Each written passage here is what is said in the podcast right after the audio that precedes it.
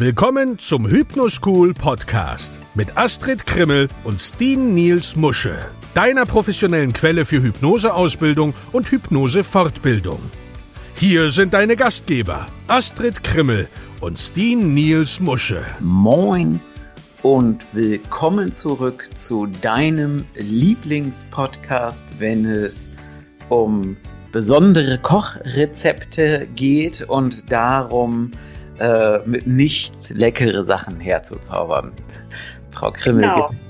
Dein Hypnose-Podcast. Dein Hypnose-Podcast mit lecker Rezepten für erfolgreiche Hypnose. Ja, so kann man es schon auch sagen, ne? Also kann man es auch sagen. Ja, natürlich geht es nicht ums Thema Kochen, äh, sondern um das Thema Hypnose, Hypnosetherapie und alles, ups, und alles, was das in irgendeiner Art und Weise bereichert, berührt oder wie auch immer. Und wir heißen dich jetzt einfach herzlich willkommen, steigen direkt ins Thema ein, Astrid. Ja. Ich habe mir was überlegt. Ui, ui, ui, ui, ui.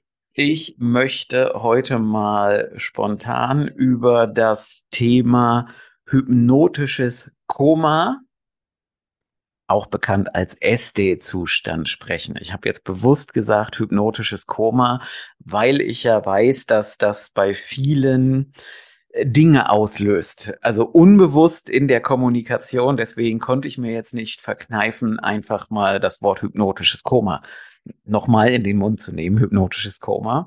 Darüber also es geht dir darum jetzt, dass die Menschen mal bei sich überprüfen, ist das für mich ein Trigger, komme ich mit dem genau. Wort, kann ich es hören, denken, genau. vielleicht sogar aussprechen.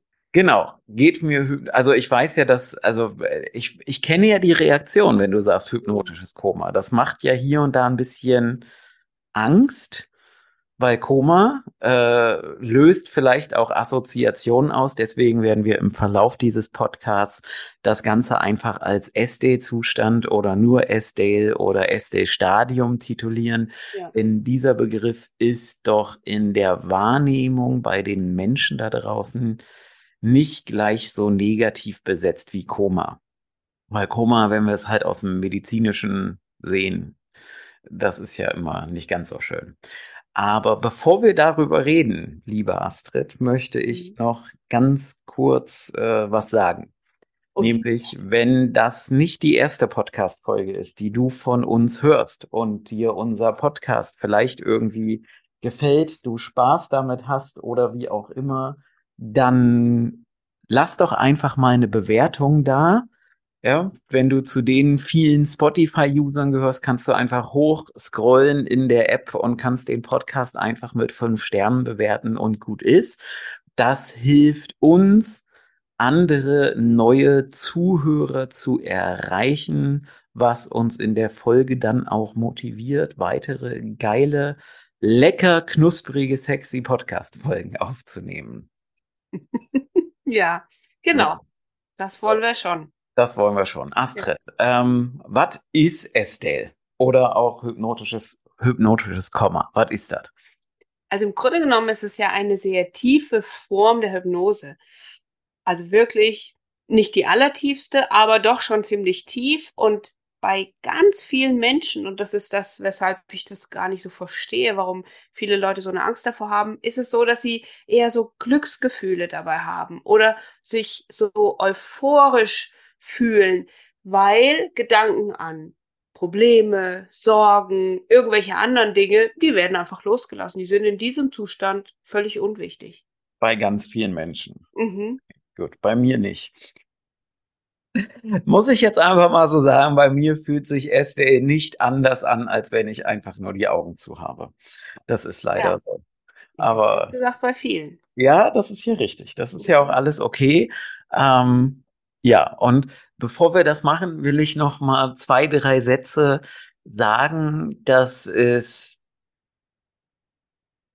also ich glaube, es gibt viele, die haben schon mal davon gehört, aber nur wenige wissen, wie sie Menschen gezielt in diesen Zustand führen können, weil es in vielen Aus- und Weiterbildungen, die es draußen am Markt gibt, halt gar nicht vorkommt oder aber auch, weil die Ausbilder noch nie davon gehört haben.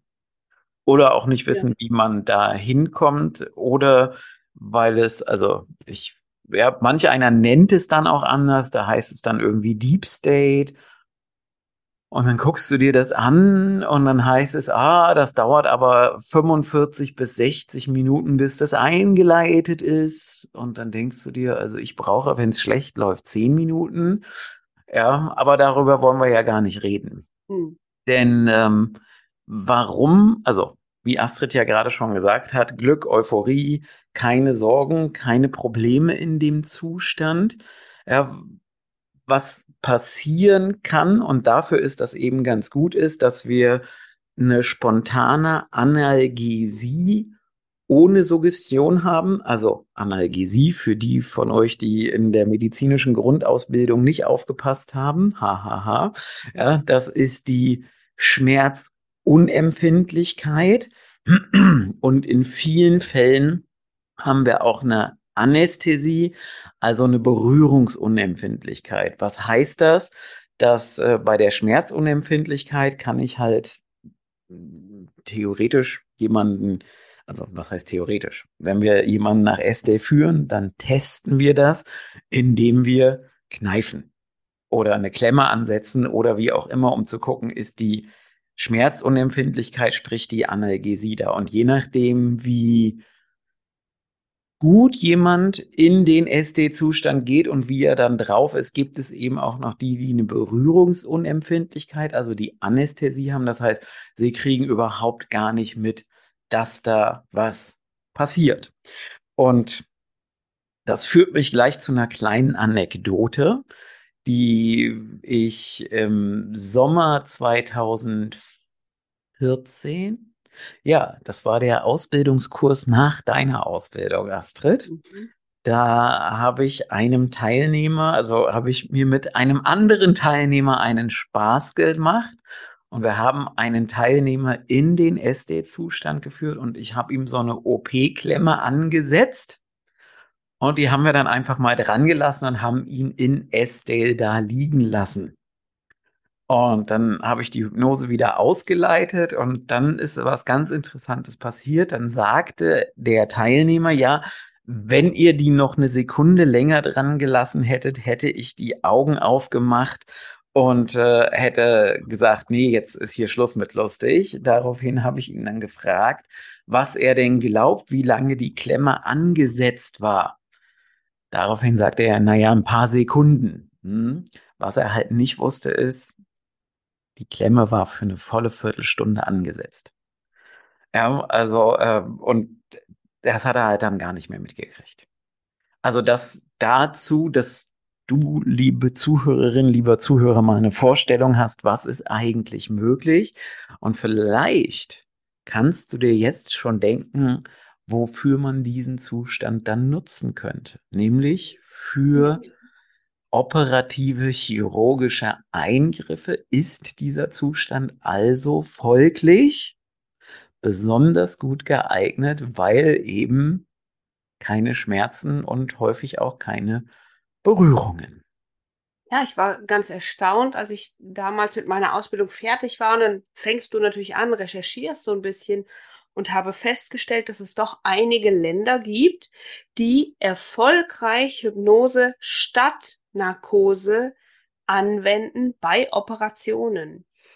Und ich habe auch mitbekommen, und das hat vielleicht der ein oder andere auch, dass sogar in Deutschland das Ganze schon passiert ist, gerade bei so Gehirnoperationen, wenn irgendwelche Dinge nochmal getestet werden müssen, wie die Sprache oder Geruch oder das Gehör, damit diese Zentren eben verschont bleiben.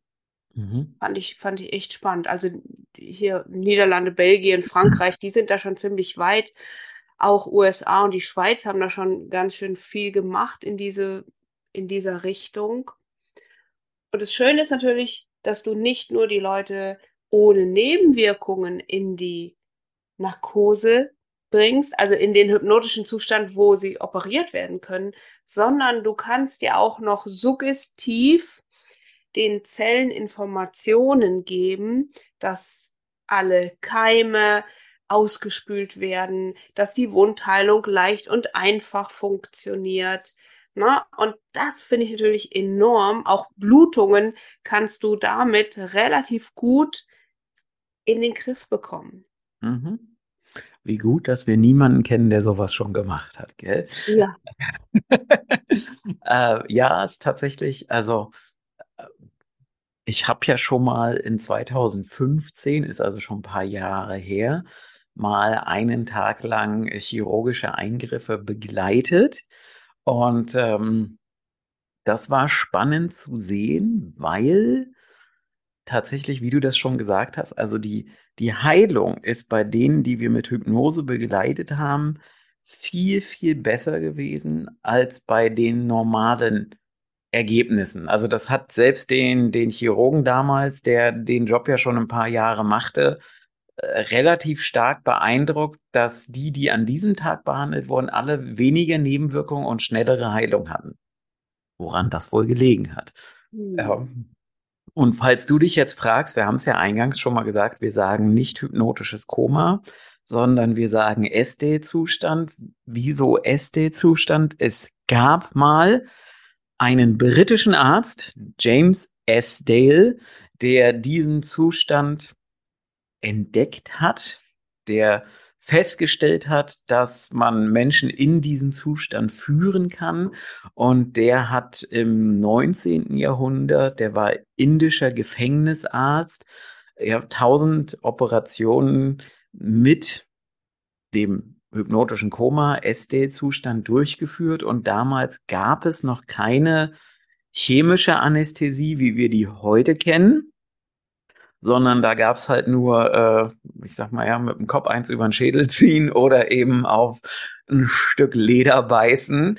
Und es ist halt da dann auch passiert, dass die Sterblichkeit in den Operationen signifikant nach unten gegangen ist und auch die nachträgliche Operationssterblichkeit. Ja, was, Gott sei Dank. Also ich meine, das war ja auch mehr als notwendig, dass da mal was passiert ist, ja. Aber wir müssen halt auch dazu sagen, dass, äh, dass es dann halt in Vergessenheit geraten ist, weil dann kam, äh, ist mir der Name entfallen. Wie heißt denn das? Äh, was ist zur ähm, Äther wahrscheinlich, ne? Ja, genau, danke. Ja, das, das kam dann plus das Problem ist, SD hatte in Indien in den Gefängnissen lange Zeit, die Menschen vorzubereiten auf diesen Zustand, auf die Operation, hatte auch Helfer, die das gemacht haben und dann war er zurück im Vereinigten Königreich, sollte das dann dort bei der British Medical Society vorführen? Und es hat nicht geklappt ähm, was verschiedene Ursachen hat. Jedenfalls ist das dann eben auch in Vergessenheit geraten. Warum ich das jetzt sage, ist, weil der Zustand ist ja da. Das ist ein natürlicher Zustand. SD war halt der erste, der ihn nutzbar oder in der neueren Zeit nutzbar gemacht hat.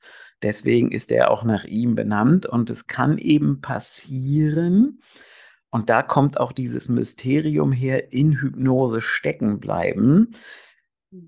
Im 19. und Anfang des 20. Jahrhunderts waren ja Showhypnose war sehr, sehr, sehr beliebt. Und manchmal passiert es eben, dass Menschen unbeabsichtigt in diesen Zustand gehen. Und wenn du in diesem Zustand bist, dann kann es passieren, dass du auf ein einfaches ich zähle von 1 bis 3 oder ich zähle von 1 bis 5, sich die Hypnose nicht ausleiten lässt. Was dann eben dazu führte, dass die Menschen sichtbar, die Teilnehmer der Show, gesehen haben, da kommt jemand nicht aus der Hypnose zurück. Der ist also in der Hypnose stecken geblieben. Die Hypnose hat sich natürlich irgendwann von selbst aufgelöst. Ja, da ist keiner stecken geblieben, aber das ist halt das, was sich in den Köpfen der Menschen festsetzt. Und auch ich, also ich habe in meinem Leben eine Hypnose-Show besucht und jeder, der schon mal irgendwie bei uns auf einem Seminar war, kennt die Geschichte, dass ich in der letzten Reihe saß und zwei Reihen vor mir saß eine Oma mit ihren Enkeln Und der Hypnotiseur auf der Bühne fing halt mit der Show an und alles ist gut und plötzlich ist Oma aus dem Stuhl gefallen und umgekippt.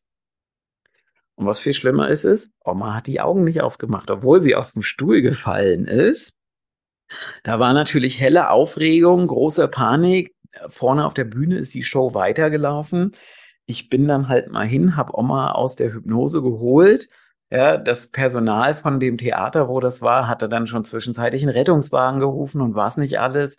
Ich habe denen dann gesagt, ihr könnt den Rettungswagen abbestellen, es geht ihr ja gut.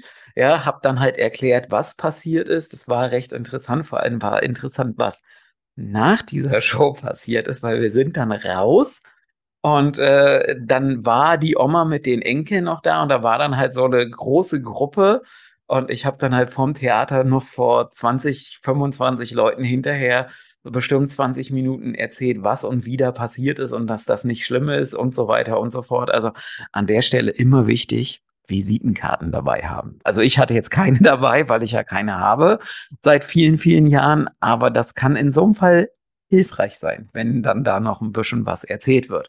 Das aber nur, nur als kleine Anekdote, äh, wo auch der Begriff in Hypnose Steckenbleiben herkommt. Und Astrid, kannst du uns denn was zur Neuzeit in Sachen Estelle erzählen? Ja, na klar. Also Dave Ellman.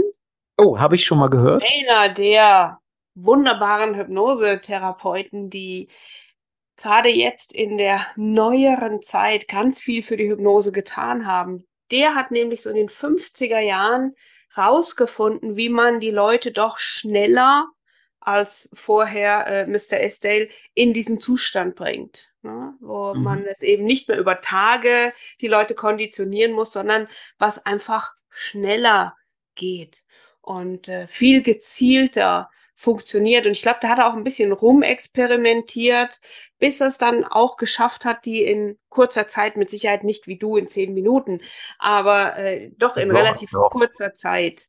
In er hat das auch geschafft. Der hat das auch geschafft in zehn Minuten. Denn so wie ich es mache, ist ja in leicht abgewandelter Form, so wie er das gemacht hat. Nur dass ich halt. Leicht abgewandelt, ganz genau. Ja. ja. Ich Aber, verzichte halt, also ich, wir verzichten halt auf Bilder wie Treppen oder Fahrstühle oder so, weil das halt immer zu Problemen führen kann. Aber das ist ein anderes Thema. Ja, das stimmt. Ne?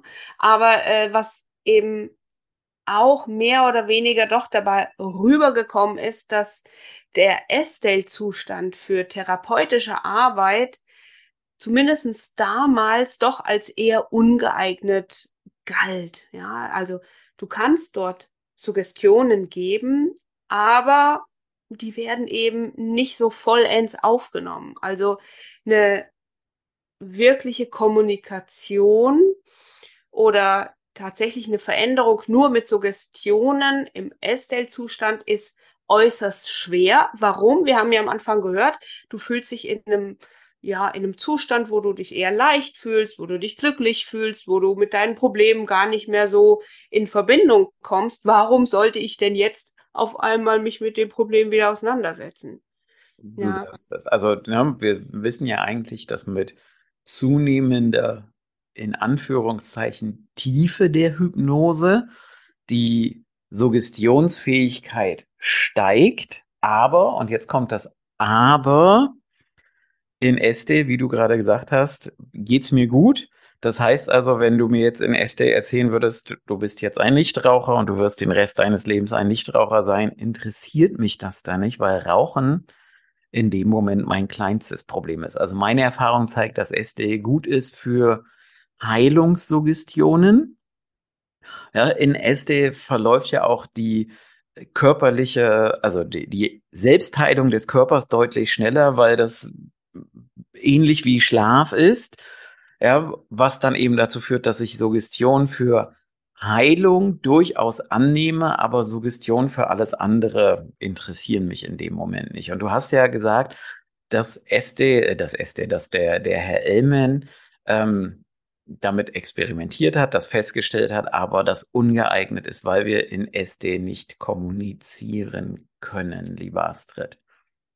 Nicht kommunizieren können eigentlich, weil Was wolltest du da noch ergänzen, Frau Kremmel? Ich wollte da gar nichts zu ergänzen. Ach, du wolltest gar, ich dachte, ich wollte eher tatsächlich darauf hinweisen, dass in diesem Zustand ja ähm, ein Veränderungswunsch gar nicht mehr da ist, weil wenn ich mich Aha. total glücklich fühle und wenn ich merke, meine Probleme, die sind ganz weit weg, will ich mich doch damit gar nicht beschäftigen. Es ist wie auf einer Insel, äh, keine Ahnung, mit einem äh, coolen Cocktail an der Hand. Was interessiert mich dann da mein Chef, äh, den ich vielleicht wiedersehe, wenn ich zurückkomme?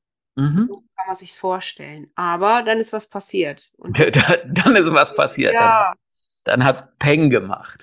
ja, also ein, ein kleiner Veränderungsschritt ist dann passiert. Und wenn Astrid das nicht erzählen will, dann muss ich das ja jetzt wieder erzählen. Also normalerweise können wir SD nicht für therapeutische Arbeit nutzen, weil eben Suggestion und so, ne, wie wir das gerade schon erklärt haben. Dann kam aber so eine kleine Kanadierin um die Ecke. Und die hat sich gesagt, das kann eigentlich nicht sein. Wir müssen hier mal gucken, was geht. Und diese Kanadierin, der ein oder andere hat schon mal ihren Namen möglicherweise gehört, heißt ähm, Ines Simpson. Und äh, Ines hat in den frühen 2000ern rumexperimentiert, weil sie selber sehr analytisch ist und äh, sich bei normalen Regressionen immer das Bewusstsein mit eingemischt hat, ob es in irgendeiner Art und Weise möglich ist, noch tiefer in Hypnose analytisch, therapeutisch zu arbeiten. Und das war die Entstehung des Simpson-Protokolls, weil da eben auch eine Kommunikation in SD möglich war und ich wünschte, ich wäre jetzt besser vorbereitet, dann hätte ich zumindest mal sagen können, was der Sohn von Dave Ellman, Larry Ellman, dazu gesagt hat, zu dieser bahnbrechenden Änderung. Und vielleicht, wenn Astrid gleich nochmal äh, was zum SD-Zustand erzählt, ähm, vielleicht kann ich dann mal dieses Zitat noch, äh, während wir hier miteinander sprechen, raussuchen. Ich habe das bestimmt, ja, ne, wenn ich jetzt schon anreise, dann ja. äh, möchte ich eigentlich auch, äh, möchte ich das auch eigentlich. Und wenn ihr mir jetzt eine Sekunde gebt, ich bin schon hier. Ah, super. Warum? Ach scheiße, weil, Entschuldigung, sagt man nicht, weil ich äh, im falschen, in der falschen Datei bin. Deswegen finde ich hier, ich gucke gerade, ob das hier das äh, doch, eigentlich müsste das hier drin stehen, aber warum auch immer das Ding hier nicht die Sachen anzeigt, die es anzeigen sollte. Mist. Ich sage jetzt einfach mal Mist, weil ich eigentlich gehofft hatte, dass das hier drinnen steht. Aber mein, mein Computer durchsucht die Datei nicht, so wie er sie durchsuchen sollen wollte. Und das führt dann jetzt dazu, dass ich dieses Zitat nicht bringen kann. Aber erzähl doch mal noch mal zwei Sachen. Du kannst es nachreichen. Ne? Ich, äh, ich, ich, ich google gerade mal. Also, wir haben ja jetzt gehört, S-Date ist ein Zustand, in dem du dich gut fühlst, in dem du glücklich bist. Ähm, du hast eine Analgesie, oft auch eine Anästhesie. Das heißt, auch deine Bewegungsfreudigkeit nimmt natürlich ab. Warum solltest du dich bewegen in einem Zustand, in dem du dich absolut wohlfühlst? Und ich habe ja damals in meiner Ausbildung bei Steen zugeguckt, wie er einen unserer Schüler in den Zustand gebracht hat. Und ich war völlig fasziniert, weil der hat so gegrinst, der hatte so eine Freude, dass ich mich gar nicht mehr darauf richtig konzentriert habe, was hat der Steen eigentlich gemacht. Aber damit ihr das natürlich wisst, wie bringe ich denn jemanden in den S-Day-Zustand rein, ist es natürlich ganz wichtig, dass du ihn zuerst in einen sicheren Somnambulismus bringst. Das heißt, du musst ihn wirklich erst in den tiefen, wunderbaren Somnambulismus bringen, ja. Wir wissen ja auch, da gibt es Hypnoseanzeichen, die kannst du erkennen. Und von dort aus muss dann dieser Zustand noch mehrfach vertieft werden. Elmen war da noch nicht so weit, auch wenn Steen sagt, der hat es super gemacht, aber der hat doch noch häufig mit Visualisierungen gearbeitet. Das heißt, er hat sich oft oder hat die Probanden ähm, dazu aufgefordert, sich vorzustellen, wie sie vielleicht in einem Aufzug sind und dann noch immer tiefere Ebenen, also tiefere Kellergeschosse sozusagen ähm, ansteuern, hat es denen übermittelt, ne, dass sie immer weiter runtergehen und sich mit jeder Etage die Entspannung verdoppelt. Wir machen das halt heute anders, weil wir von der Visualisierung so ein bisschen weggehen, weil wir ja auch wissen, dass nicht jeder Mensch visualisieren kann oder zur Visualisierung fähig ist. Also machen wir das auf ein bisschen einem anderen Weg, ohne so eine direkte Vorstellung zu haben. Aber wie der Elme das schon gemacht hat, machen wir es ähnlich, nämlich wir lassen den Zustand immer weiter verdoppeln, noch verdoppeln, noch verdoppeln, bis sie dann in dem Zustand sind, wo sie uns das auch nicht mehr ähm, bestätigen können, weder durch Worte, oft eben auch nicht mal mehr durch Kopfnicken. Und dann können wir eben diesen Zustand äh, testen. Ja. Mhm.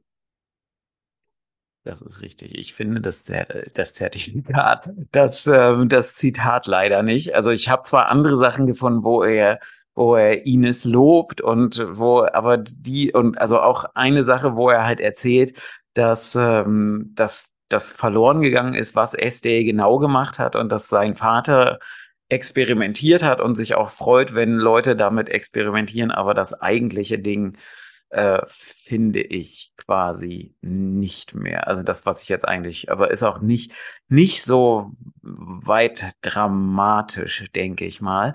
Und ähm, wie Astrid das gerade schon gesagt hat, also wir müssen halt, äh, wir müssen halt ähm,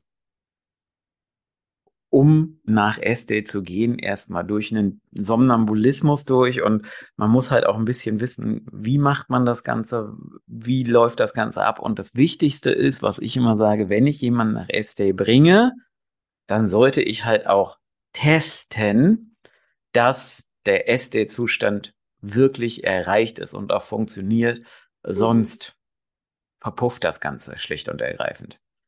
Ja, und ich finde es auch wichtig, sowohl für dich selbst als Therapeut, dass du dir sicher bist, ah, ich habe es wirklich geschafft, einen Patienten in Estelle zu bringen, als auch für den Patienten, dass ihm bewusst wird, ah, okay, hier passieren ja Dinge, habe keine Ahnung, was da los ist, aber ist mir auch egal. Mhm. Ja, weil ich fühle mich ja super, ich fühle mich ja saustark und wenn du so ein Grinsen auf den Lippen hast wie der Schüler damals, das war der Oberkracher da beneide ich ihn heute noch darum, ja, wie, wie er sich fühlt, ne, in dem, in ja. dem Zustand, ne? Aber ja. du bist ja auch, also ich muss jetzt, ne, Astrid ist ja immer wieder ganz fasziniert davon, weil wenn wir das in Seminaren zeigen, äh, da zack, holt Frau Krimmel sofort immer das Handy raus und macht erstmal Fotos, weil sie davon immer wieder so begeistert, so fasziniert ist ja nicht nur ich, sondern ich möchte es ja auch dann nachher den, den Schülern immer wieder vorhalten, sagen, guck, so sah das aus. Ja. Damit sie für sich auch den optischen Beweis haben, dass da wirklich mit ihnen was gemacht wurde, ohne Ankündigung, mhm. ähm, so ein, so ein Estelle-Test, äh, weil das finde ich immer sehr faszinierend. Ne? Und dann denke ich, alles gut. Also. Das ist, ist für die auch faszinierend, ne? Ja, ja, ja. Also es ist halt, also ja, ich, also ich weiß ich nicht. Ich habe, also für mich persönlich ist das jetzt was, was nichts Besonderes mehr, mhm. weil ich das einfach schon so oft Menschen in diesen Zustand geführt habe, dass es halt für mich echt normal ist, ne? Was für viele dann echt aussieht wie Zauberei. Was man aber auch einfach wissen muss, ist, dass nicht jeder Mensch immer gleich beim ersten Mal in diesen Zustand hineingehen kann. Manchmal gibt es Blockaden, die einfach verhindern, dass man da hingeht. Also ja, zwei, zwei schöne Beispiele dazu. Ähm, ich habe, oh Gott, ich glaube, es war Sommer 2015 mal ein Seminar in der Schweiz gegeben. Und da war eine Teilnehmerin, die wusste, wenn sie da hingeht, dann komme ich um die Ecke und werde sie kneifen. Diese Angst vor dem vermeintlichen Schmerz, der ja nicht eintritt, also ganz wichtig, ne, wenn ich das mache, ich gucke den Menschen natürlich immer ins Gesicht und sollte jemand nicht da sein, wo wir ihn haben wollen, und ich irgendwie eine Reaktion von Schmerz sehe, höre ich natürlich sofort auf. Das erzähle ich natürlich vorher nicht, aber das ist ganz klar ganz wichtig an der Stelle. Und die wusste, wenn sie dahin geht, werde ich das testen. Und aus Angst vor den vermeintlichen Schmerzen hat sie sich selber blockiert, dahin zu gehen. Wir sind dann also erstmal in eine Regression gegangen, haben die Angst vor den Schmerzen schnell weggemacht. Und danach ist sie wunderbar mit dem Rest des Kurses in diesen Zustand gegangen. War kein Problem. Und beim letzten Simpson-Protokoll-Training im Mai in Fulda bei dir, Astrid, da war ja auch ein Teilnehmer, der auch ganz, ganz massive Blockaden hatte, da hinzugehen, die wir dann eben auch erstmal aufgelöst haben, so dass dann später SD gar kein Problem war. Ja, aber manchmal ist das eben einfach so und manchmal haben die Leute andere Beweggründe, wieso, weshalb, warum sie da beim ersten Mal nicht hingehen und auch da ist es dann immer so, Hypnose ist ja auch immer so eine Tagesformgeschichte nur weil ich heute nicht dahin gehen kann, heißt es nicht, dass ich nicht morgen doch wieder dahin gehen kann. Ja, also so das mal, das mal dazu. Und ähm, um das Ganze mal so ein bisschen in Richtung Abschluss zu bringen, oder hast du noch Dinge, Astrid, die du loswerden? Ähm, ja, also wie gesagt, wir haben ja gehört, zwei, drei Dinge sage. Suggestionen und so, dass wird angenommen, aber schlecht umgesetzt, sodass hier also so eine Therapie, wie wir das sonst machen, ne, mit Regression oder mit anderen Dingen, die sind natürlich in diesem Zustand gar nicht möglich und auch gar nicht notwendig. Mhm. Ja, weil dort, wie du schon sagtest, es heilt sich alles von alleine. Aber was ich dich fragen wollte, oh. Muss ich husten, was ist eigentlich aus dem Estelle geworden? Hast du da eine Ahnung, wie das eigentlich bei ihm weiterging? Was genau meinst du? Also, wo, äh, ähm, hä? ähm, ich weiß nicht, was du gerade meinst. Was aus dem. Naja, der hat ist. operiert. Ja. Der hat dann versucht, das später nochmal äh, zu zeigen. Ja. Aber ähm, das hat ja nicht funktioniert. Weißt du denn, wie das weiterging mit ihm? Hm, also, äh, also er ist 1859 gestorben, war ja zurück im Vereinigten Königreich, war ja Arzt und äh, wurde dann halt auch verspottet, ja, und wurde aus der British Medical Society ausgeschlossen, weil man dort seinen Erfolg, seine Erfolge, äh, ja, leugnete, ja, ähm, und ähm, ja, quasi das, das also dazu, dass halt auch, äh, dass die Erfolge, die er dort hatte, ähm,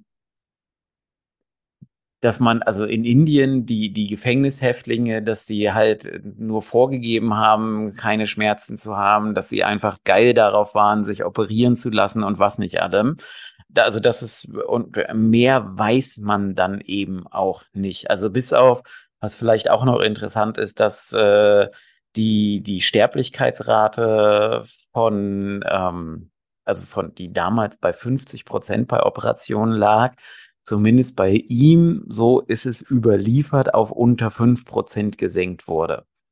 Ja. Und da sieht man doch aber auch, es gab Erfolge, der konnte die sogar nachweisen er konnte sie halt dort unter den anderen Bedingungen nicht mehr reproduzieren und trotzdem hat man gesagt, alles Lug und Trug, äh, wir bleiben bei unserer Medizin. Mhm. das finde ich natürlich wirklich sehr schade, aber ähm, so war es halt. Ne? So war es halt. Ja, was an der Stelle vielleicht auch noch wichtig ist, ist, dass er halt ähm, ähm, ein starkes Interesse für, für Mesmerismus hatte und dass er halt in Indien ich sag mal ja, lokale Traditionen studiert hat, also die Menschen dort, die ja auch viel schon mit Meditation und so unterwegs waren und trance-ähnliche Zustände erreicht haben, dass er das halt studiert hat und dass die Menschen da einfach offen dafür waren. Aber dann ist es halt wirklich mit seinem Tode verloren gegangen. Es gibt so gut wie keinerlei Aufzeichnungen darüber äh, bis dann eben Elmen wieder um die Ecke kam. Und auch nach Elmen ist es dann auch nicht ganz in Vergessenheit geraten, aber es gab halt wenige, die sich damit noch beschäftigt haben.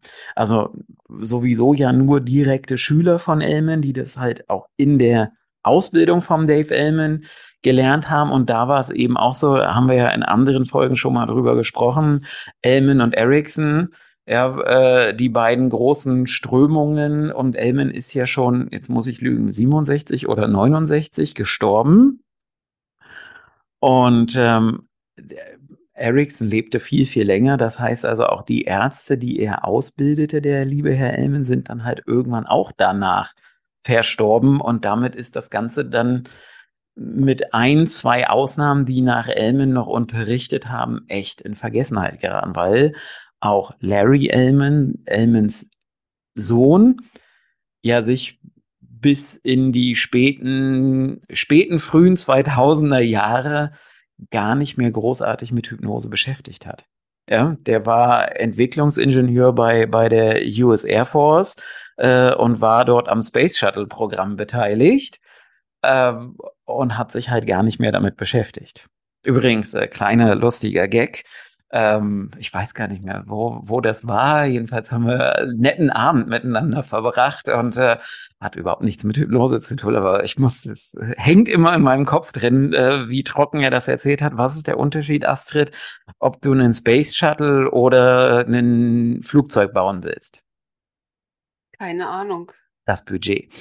Ah, Ansonsten ist es kein Unterschied. Es ist nur das Budget. So hat er das. Ich, ich, ich weiß echt gar nicht mehr, in welchem Zusammenhang wir da dabei waren. Ich weiß, dass wir uns nicht über Hypnose unterhalten haben den Abend, sondern echt tatsächlich eher über Luft- und Raumfahrt. Und ähm, das, ich, keine Ahnung, manchmal bleiben einem ja lustige Dinge hängen. Und ähm, aber daher eben auch, äh, es wäre also von der Sache her ohne ähm, ohne Jerry Kine wäre auch der SD-Zustand eigentlich völlig in Vergessenheit geraten. Mhm. Ja, äh, und Jerry war halt als Kind, als jugendlicher Heranwachsender zum Glück Schüler beim Elman, so dass sich das dann durchaus noch weitergetragen hat. Und Jerry hat ja auch über die Jahre viele, viele Hypnotiseure in den USA und auch dann noch darüber hinaus ausgebildet, so dass es eben nicht verloren gegangen ist. Und auch Ines war ja Schülerin von Jerry und hat da überhaupt erst von dem Zustand gehört. Und in vielen Lehrplänen für Hypnoseausbildung kommt es halt auch tatsächlich gar nicht vor, SD. Hm. Ja. Wie so. das halt so ist, ne? Das dann eben so ist, richtig. Wie das dann eben so ist. Ja, weil ja. manche eben den Nutzen doch nicht erkennen, obwohl es ja einen hat, ne? wie die Heilung ne? und die Ruhe und die Entspannung. Ja, Heilung verläuft schneller, besser. Ich kann es halt auch zur Burnout-Prävention nutzen, weil ich einfach äh, den Stress im Körper ganz massivst reduziere.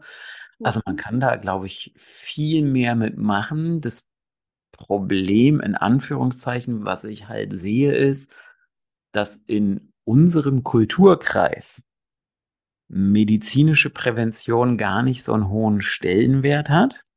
Ja. Und niemand geht ja zur Hypnose und ähm, sagt jetzt, hey, äh, mach mal präventiv Hypnose mit mir, damit es mir besser geht. Ja, und äh, ich, ich hätte, ich habe gleich noch einen. Ja, ich hätte nichts dagegen, Leute einfach mich dafür bezahlen zu lassen, die in den SD-Zustand zu führen und dann einfach eine Stunde in SD zu lassen. Also es wäre auf jeden Fall sehr, sehr hilfreich für die Menschen, sehr, sehr vorteilhaft. Und ich habe ja gerade gesagt, ich habe noch einen.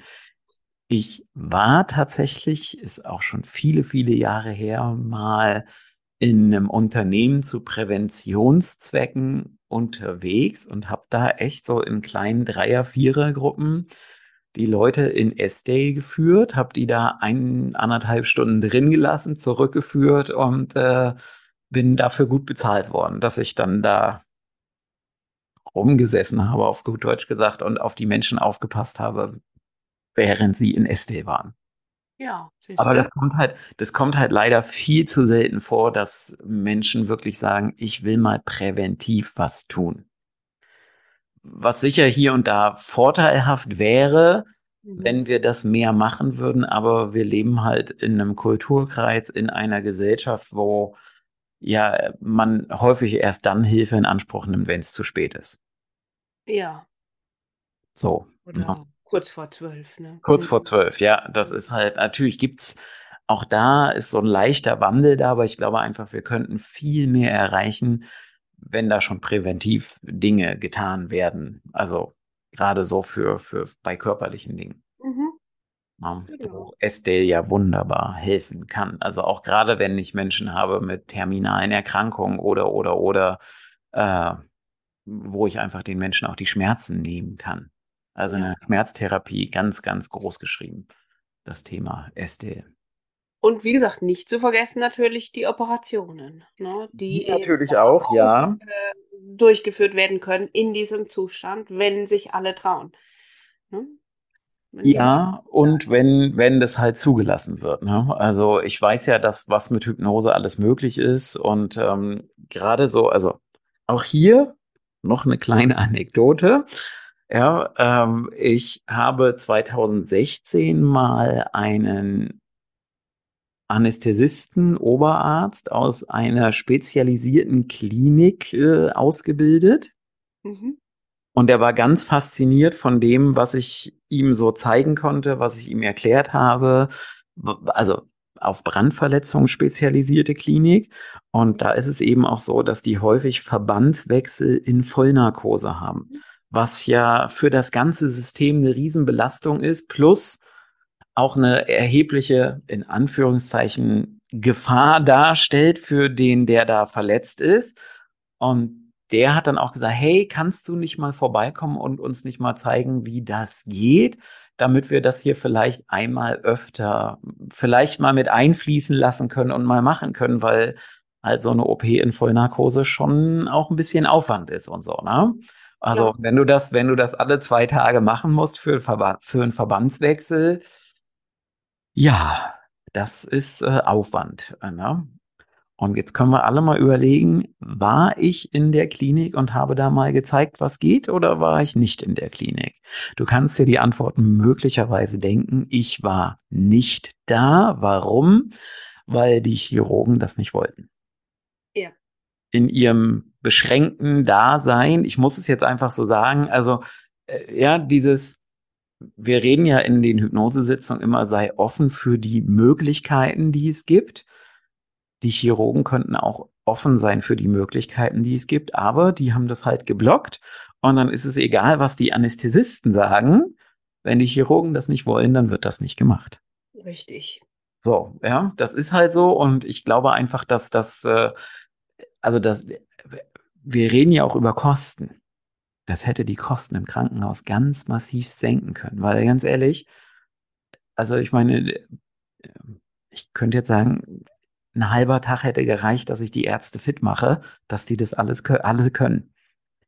Ja, ähm, und das würde Zeit sparen, das würde Geld sparen, das würde, also vielleicht müsste ich mal Herrn Lauterbach anrufen im Rahmen der Krankenhausreform und sagen, hey, hier, vielleicht solltet ihr mal darüber nachdenken. Ha, ja.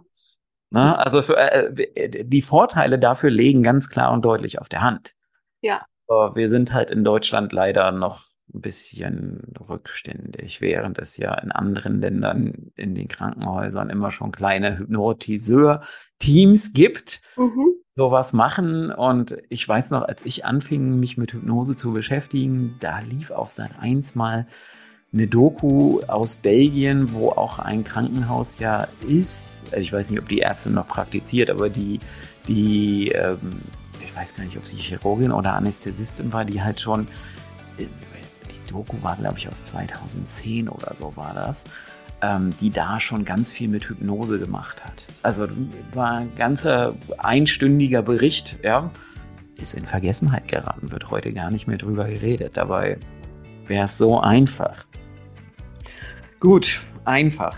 Ich weiß nicht, Astrid, hast du noch Ergänzungen? Sonst hätte ich gesagt, am einfachsten ist es am Ende einer Podcast-Folge immer, wenn ich sage, sag Tschüss, Astrid. Tschüss, Astrid. Das war der Hypnoschool Podcast. Baue das Selbstvertrauen auf, das du brauchst, um erfolgreich mit Hypnose zu arbeiten. Lerne jetzt Hypnose und Hypnosetherapie auf www.hypnoschool.de.